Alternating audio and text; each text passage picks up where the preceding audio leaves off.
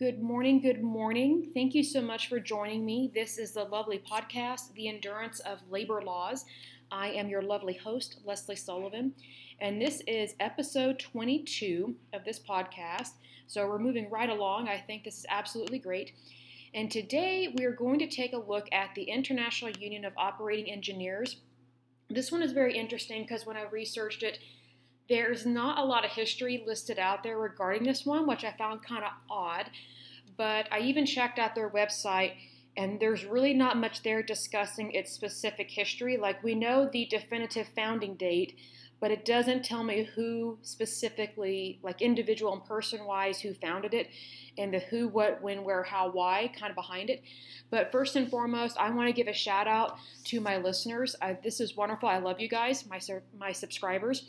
I first want to mention um, Texas, Oklahoma, Virginia, New York, and the Netherlands has been listening in. So thank you so much. I have never been to the Netherlands, but I would love to come see you guys sometime.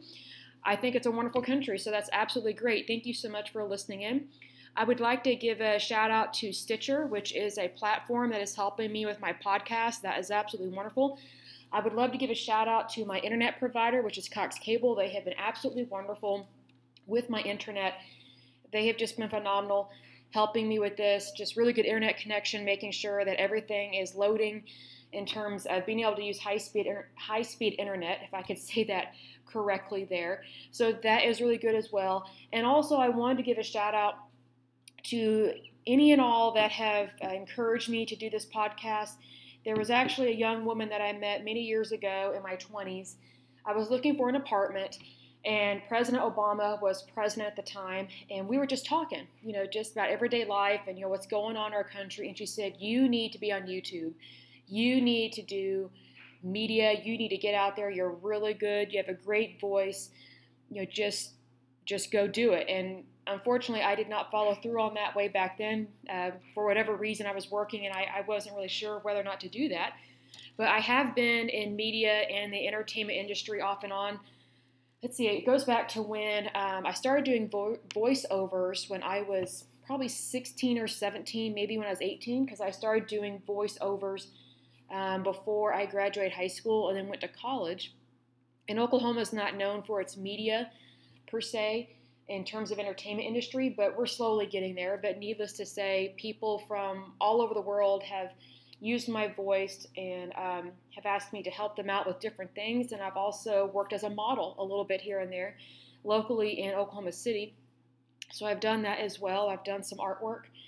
So I've done quite a few different things besides being in the accounting world. It's kind of one of those things I would always fall back on accounting because that work is always there. So for example, if uh, if a contract fell through on modeling, it, it yes it disappointed me, but I knew that I could always go into accounting to make up for that lost income. And so that way I make sure I have access to food, water, and shelter and that, you know, I'm going to be able to pay my bills. So that's really good there.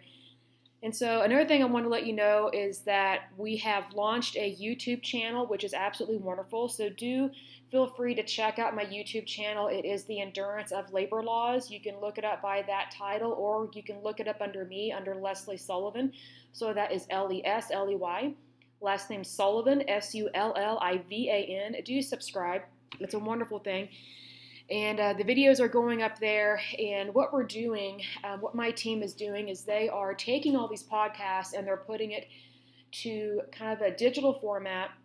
It's going to look like the same picture that you've seen on the podcast websites if you're looking from the website but they're just putting my voice out there and, and, it is the exact same episodes but what we're going to do going forward we're going to switch over to um, doing actual videos and so that way the video we will post on youtube but the audio we will go ahead and post to our podcast platforms like we are right now but that way with these videos going forward once we get that launched and set up you will be able to see me because i am a real person and so are you so i think it's great to see who you are speaking to or who you're listening to. I think that's wonderful.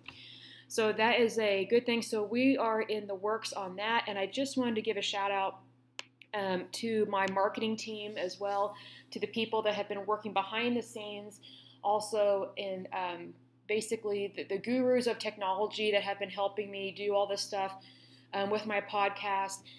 And this podcast has just grown. It is just tremendous. I am so happy. I'm so excited about it. I'm so glad I took that leap of faith and went ahead and started this podcast because it's been on my heart and on my soul and my mind for a long time.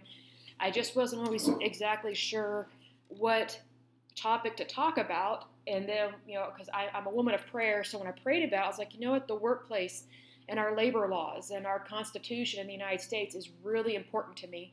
So I thought, you know, that's probably a great place to start as well.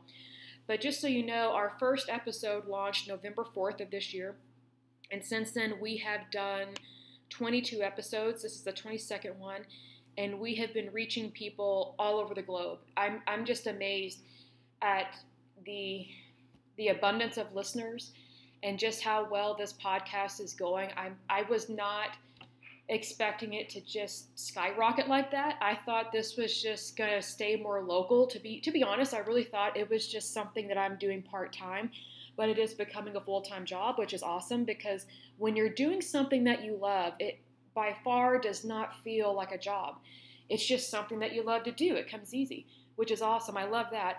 So, but what's interesting is that this podcast started out local within Oklahoma City, Oklahoma. Then it went statewide and then it went national, it went to other states within the United States, and then it went international. And now we are being heard in other countries, other continents, and I am just amazed at that. I never thought that it would do this, but I'm so grateful. I I, I'm just taken aback by it. There are just so many words I wish I could say, but it's just one of those things I'm, I'm kind of speechless in that respect but in a good way.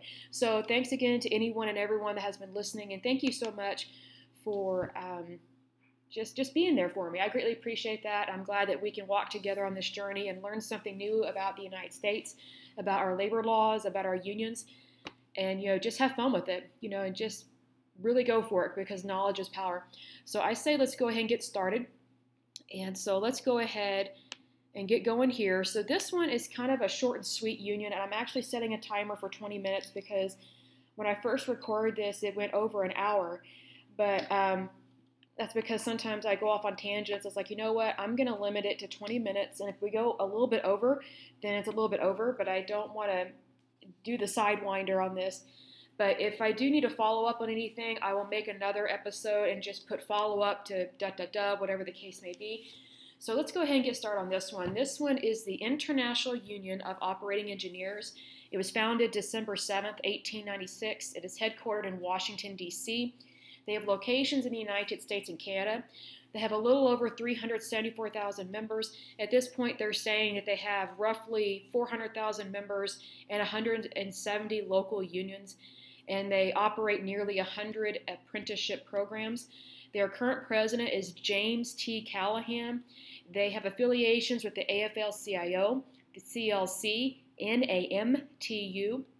And what I find interesting about this union is that, you know, when I'm researching it, it doesn't list all their presidents like the other unions I've researched.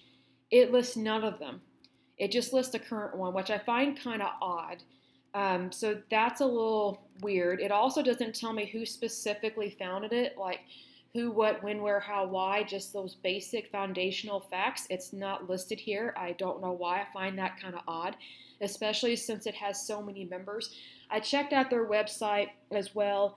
It's very vague. I mean, it looks like a nice website, but in terms of what we're looking at, you know, the specifics, the statistics, the basics, the foundation of their organization, it, it's very vague, and I find that kind of fishy. It also doesn't tell me if they have donated any monies to any political, uh, po- particular political party, excuse me. And because um, I always like to know who are they donating stuff to, because that, that tells a lot about the organization and how they operate. Um, but it says here that the International Union of Operating Engineers is a trade union within the United States, and it uh, is primarily representing construction workers who work as heavy equipment operators, mechanics, surveyors, and stationary engineers, also called operating engineers or power engineers, who maintain heating and other systems in buildings and industrial complexes in the United States and Canada. What I get concerned about, as usual, is whenever you have a union that is operating or has a location in another country, because again, Canada's labor laws are nothing like ours. our laws are, no, are nothing like their laws. And so we need to be careful who we are aligning ourselves with because Canada is not known for being a prosperous country. Nothing against you, Canada. I love you.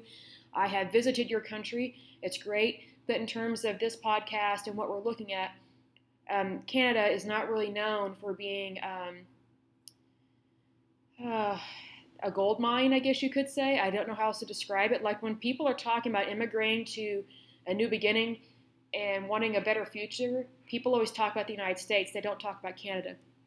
So then moving on, it lists all these different locals. So all these different uh, locals within this union, but they're very odd. Um, this is the first time I've ever researched this, and they list all these different locals, but they don't really tell you much about them. It's kind of weird. And then um, this tells us a little bit about their training facilities. I'm not real concerned with that. That doesn't really matter because I really want the historical value.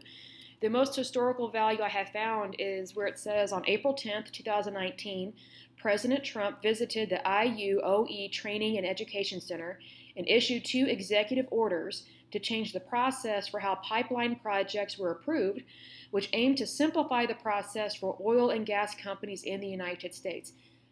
I think that's wonderful. I know some people don't like Trump, but here's the thing he did a lot of things for, that were for good for our country that we don't know about. And this is really a true testament to how he works. You know, I know some people didn't like him because he's from New York, he's a New Yorker, he, he can be loud, bombastic, but here's the thing that's just the New Yorker in him. That's just where he was raised. Number two, he's a very successful businessman. And what I think is awesome about Trump, this is his natural skill set, is he can walk in to any type of environment, any type of business association, any type of company. He can assess the situation and he can come up with an idea immediately on how to help make things more manageable, run it better, and for things to be run more efficiently. That is his natural skill set, and that's why he is very talented in business. That's why he is so successful. So, that's one of the great things I wish more people would realize about President Trump is that, you know, he was a very successful businessman for, gosh, 40 years or something before he became president of the United States. And I think that's a true testament to how he understands how businesses run and that he can definitely help uh, our government run better and be more efficient in terms of budgeting and you know help companies be able to have pipelines and things like that because we do need pipelines. I know we have some environmentalists listening, but the point is, all types of energy are, are good, good energy. All types of resources are good resources. So I say that we should use them and use them responsibly. And when you streamline something and make it more efficient, then you're actually being kinder and better to the environment because you know you're going to need natural resources anyway, so you might as well use them for good. So, this one there's an article in here that talks about a temporary foreign worker legal challenge. So I'm going to go ahead and read this. It says in 2013, IUOE Local 115, along with the BC Building Trades Union, had tried to overcome permits given to Murray River Coal Mine near Tumbler Ridge, British Columbia, to hire 201 Chinese temporary workers to work on a new mine operated or sorry, owned by Chinese nationals. The unions claimed that the job ads were written to exclude Canadian workers and instead chose to hire Chinese workers for lower wages rather than source or train local miners from the immediate area or the province. However, a federal court judge disagreed. Russell Zinn found that HD Mining, the owner of the coal mine, had fulfilled the requirements set out in a federally mandated labor market opinion, also known as a LMO, and dismiss the union's challenge, which I find very interesting that a judge would would would uh, make a decision like this. I'm really surprised by this, especially because it's in Canada and you're dealing with a labor union. And I do think this company was wrong. It says, however, public and media attention on the case resulted in some changes being implemented into the Canadian Temporary Foreign Worker Program to ensure that foreign workers are not chosen over local resources where available. Okay, so what I want to talk about this um, a little bit here is that um, whenever you have, how do I word this? You have Chinese nationals trying to operate a business in a different com- in a different country. So they obviously are not going to want to utilize your labor. Because what you need to remember about the Chinese is that they're communists. And communists, they, they have slave labor over there in China. We know this. People don't want to acknowledge it, but they do. And so that's what these Chinese temporary workers were and probably still are. Um, so what you have to realize is that these Chinese um, business owners, they specifically did not want to hire local workers because they did not want to have to pay them the appropriate wages and they did not want to deal with unions. Now, I look at it from both sides here. If you're a company that's operating from another country, you want to do this, you want to do your business quickly and efficiently, and you really don't want to have to pay more than you have to. I get that. And more than likely, you don't want to have to deal with a labor union. On the other side of that coin, I agree with the Canadians here that I mean, I didn't read the ad, but I would want more local workers to do the work as opposed to bringing in slave labor from China, from China and their communist people. Because what people don't know about China is that the reason why they have slave labor is how they set up their school system. And I know this because I dated a, a guy from China many years ago. He was probably like 10 or 15 years older than me, but we were talking about how we each went to college. And, you know, I, I was asking him, hey, how did you come to the United States? How did you get into school? Like, I know nothing about that because his journey was completely separate or different than mine because I was just more along the lines of the girl next door, per se, and his is coming from a different country. So, the way it works in China is if your parents, uh, first of all, at that time, it was a one child uh, law back then. So, his parents had to fork over a lot of money for his sister to be born because if you don't have the money uh, to pay for a second child to be born, then the um, the communist police department, I guess you could say, they basically force force these women to have abortions and they sterilize them right there on the table uh, while they're having the abortion. Um, so basically, his family did have money. They were not super wealthy, but they were they had enough money that they could pay for his sister to be born. And then when you're going to school, we're talking about in public school system here in, in communist China.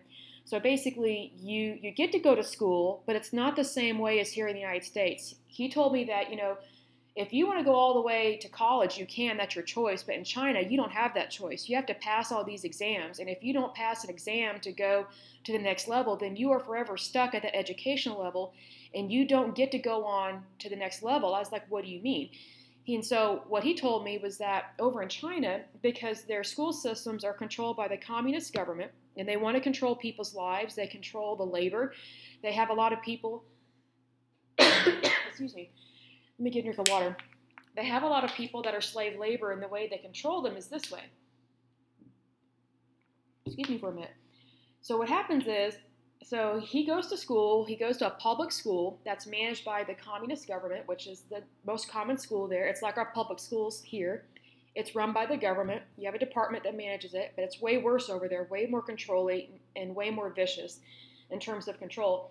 So I think it's around fourth or fifth grade, you have to take a test, the kid does, in order to get into middle school. If you don't pass that test to get into middle school, you are forever stuck at a fourth or fifth grade level education, and you are not allowed to move up in the social status or social structure of the Chinese society and so then you will always have that kind of job that meets the fourth or fifth grade criteria.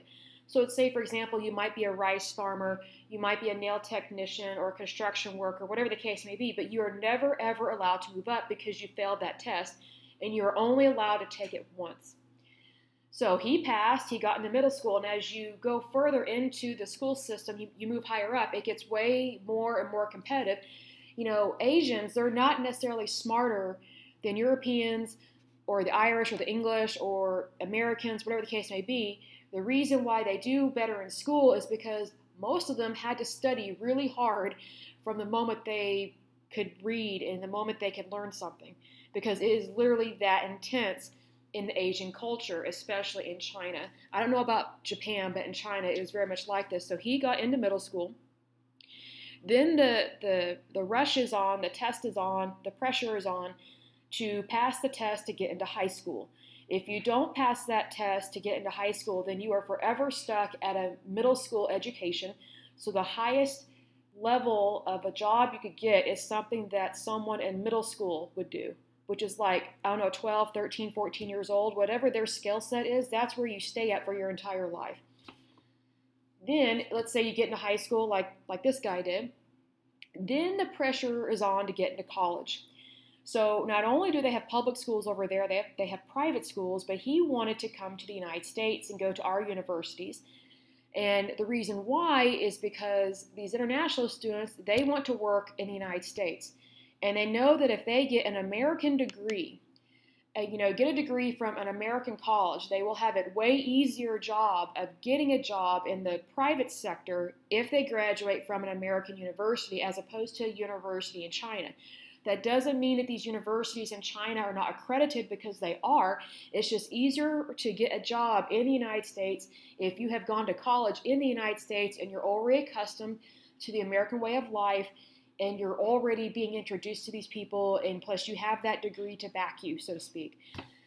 So, as we've talked about in previous podcasts, it's very difficult for international students to come here to the United States because, first of all, their education is going to cost way more. What might cost you and me $4,000 a semester would easily cost an international student $14,000 a semester, and that is at a public state university in Oklahoma. So I can only imagine what Harvard and Yale and some of these other schools charge. It's insane.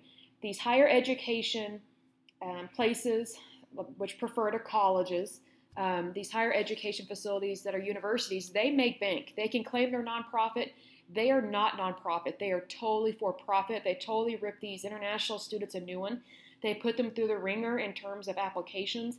And also, they have them submit bank statements proving they have all these monies in their bank account, whether it is their personal bank account or whether it is their parents' financial bank account. And they have to submit financial statements and financial records proving all this. So these higher education places, you know, they're claiming to be inclusive and that they care about people. They really don't. They're in it for the money. So just because someone says they're a nonprofit organization, I don't believe that because in order to stay in business, you have to be for profit. Unfortunately, with the higher education system, they make so much money, it's, it's unbelievable. So not only are they making money off of, you know, in-state um, tuition, out-of-state tuition, but also international tuition. Excuse me. Um, but also they're getting um, federal grants, you know, Pell grants and stuff like that from the federal government, which are our tax dollars. So these these universities are not broke. They can claim they are, they are not. So they don't really even need to do fundraisers because they're just using us, the taxpayers, as a slush fund. Let me get a drink of water here real quick.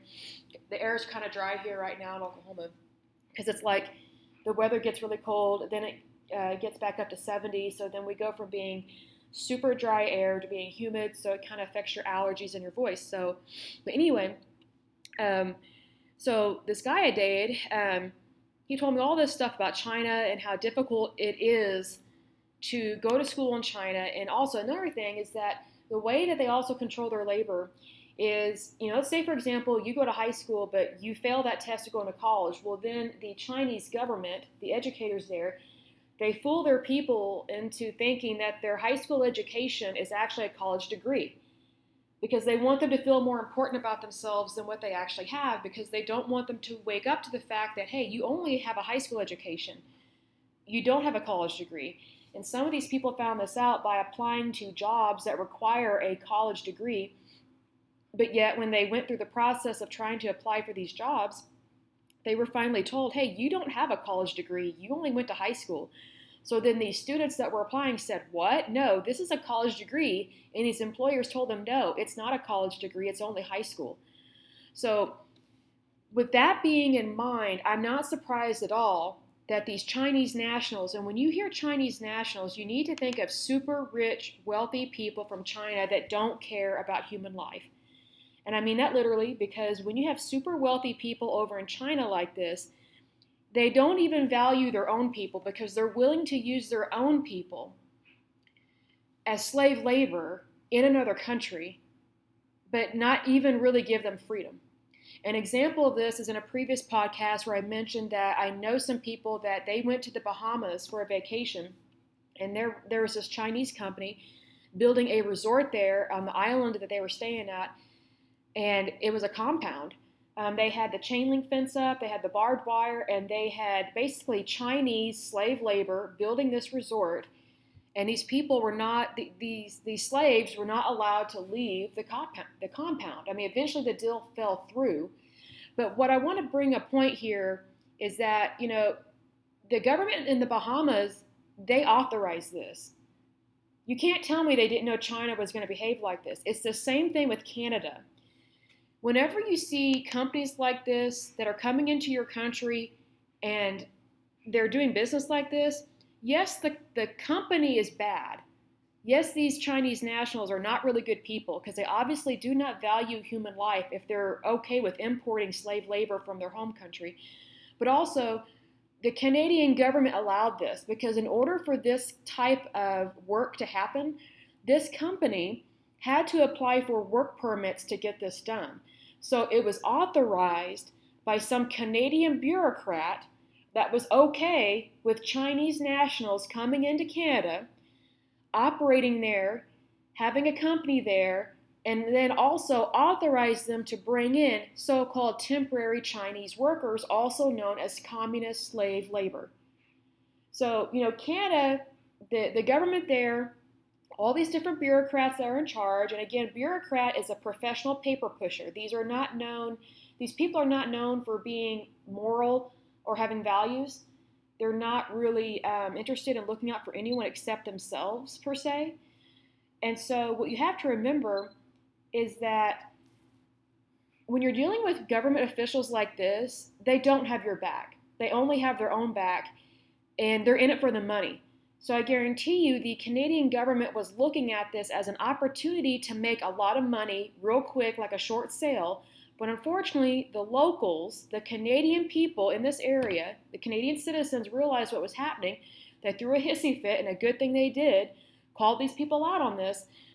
And then, hence, there were some changes that were made to the Canadian Temporary Foreign Worker Program. I'm glad that happened because, you know, you can get mad at companies and at individual people all day.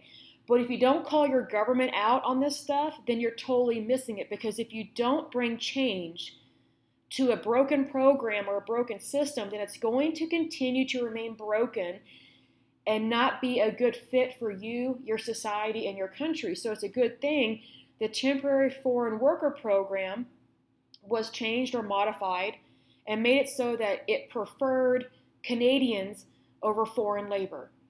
You know, we have some of that same problem here in the United States because there are a lot of people that are without work because of foreign labor coming in, whether it's illegal or legal. You know, because there are some people, they have such a horrible opinion of, of Americans. They're like, oh, you're lazy, you don't have a job. Well, why do they not have a job?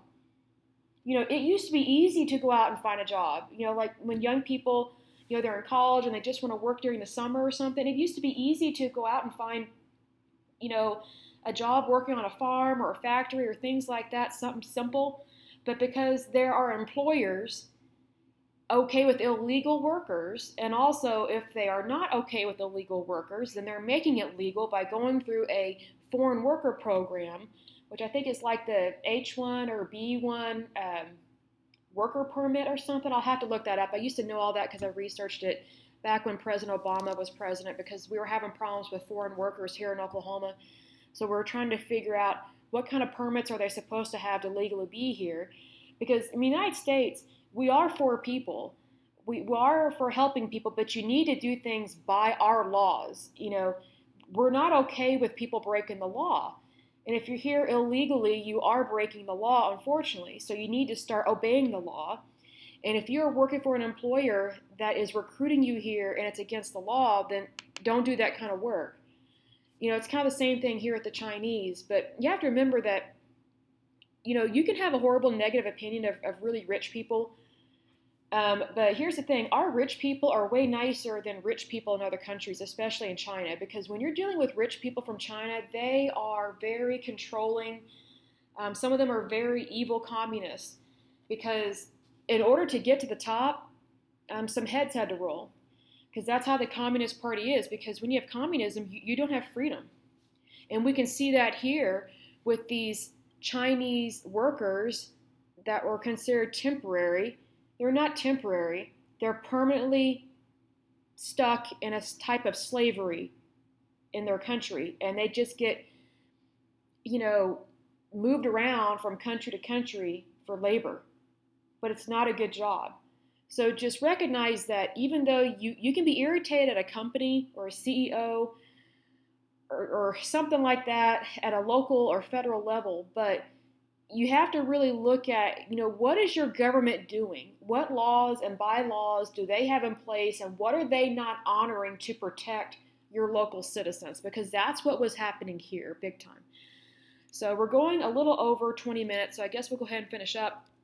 Um, it really just talks about the different locals, and this is kind of odd because it just lists like local 902, local 904, but it doesn't really give very much data at all. So this union is a little weird. Like I literally don't have much information about this except what I just told you, and um, about some stuff that was happening there.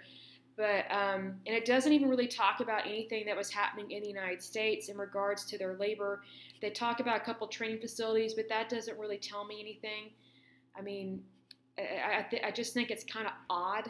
Um, but you know that is what it is. But I guess we'll go ahead and uh, end this podcast with that. Kind of short and sweet and to the point. Um, but do check out my YouTube channel and do subscribe because we are loading more and more videos there every day. Really good content. It's really good because knowledge is power. And as usual, I pray that you're happy, healthy, and whole in everything that you do. And if you have any questions or concerns, or if you want to shout out, feel free to contact me anytime at yourlaborlaws at gmail.com. Again, that's yourlaborlaws at gmail.com. So until next time, just have a wonderful week. Thank you so much. Bye bye.